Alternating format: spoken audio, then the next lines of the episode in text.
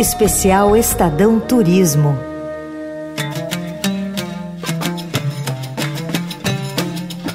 Olá, a partir de agora, aqui no canal de podcasts do Estadão, você acompanha mais uma edição do Especial Turismo. Aqui a gente vai falar muito sobre o universo das viagens, além de apresentar destinos incríveis e também dar dicas de como se planejar para suas próximas férias e economizar em passagens de estadia. Especial Estadão Turismo. Oferecimento Abreu, a agência de viagens mais antiga do mundo. Eu sou Felipe Mortar e hoje a gente embarca numa viagem que terá vários episódios contando tudo para você sobre o Marrocos. Esse destino único no norte da África está super na moda entre os viajantes e tem atraído cada vez mais brasileiros. Nem a proximidade com a Europa, nem as décadas de convívio com ocidentais foram capazes de apagar desse país algo muito particular. A sensação é de voltar alguns séculos no tempo e de conhecer algumas cidades que parecem saídas do desenho animado Aladdin. Um ponto alto é que nos últimos anos existe um voo direto da Royal Air entre São Paulo e Casablanca, três vezes por semana.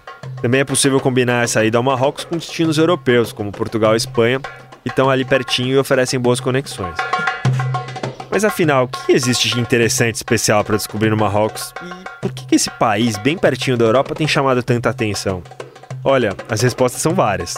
Mas basicamente é uma boa mistura de elementos culturais históricos, muito diferentes dos nossos, além de paisagens que fogem do comum. Espere por cidades pulsantes, repletas de vida, sons e cheiros. Mas também saiba que o país abriga os Atlas, uma imensa cordilheira com montanhas de mais de 4 mil metros e, claro, o mítico deserto do Saara.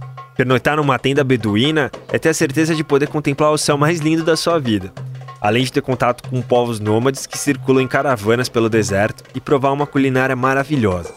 Marrakech é o principal destino turístico do país e é um ponto de parada obrigatório, e não só por ser considerado patrimônio da humanidade pela Unesco desde 1985. Fundada no século XI e repleta de passado, a cidade consegue mostrar também uma aura moderna, cosmopolita e festiva.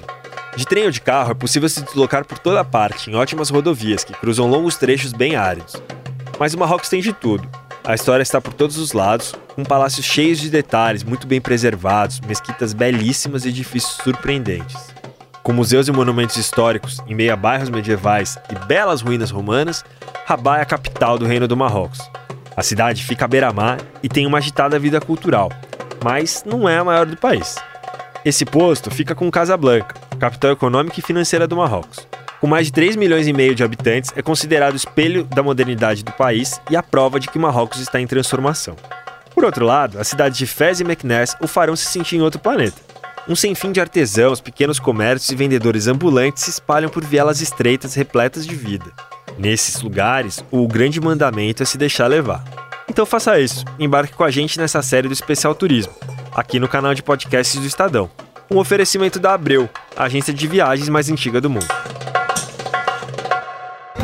Você ouviu Especial Estadão Turismo.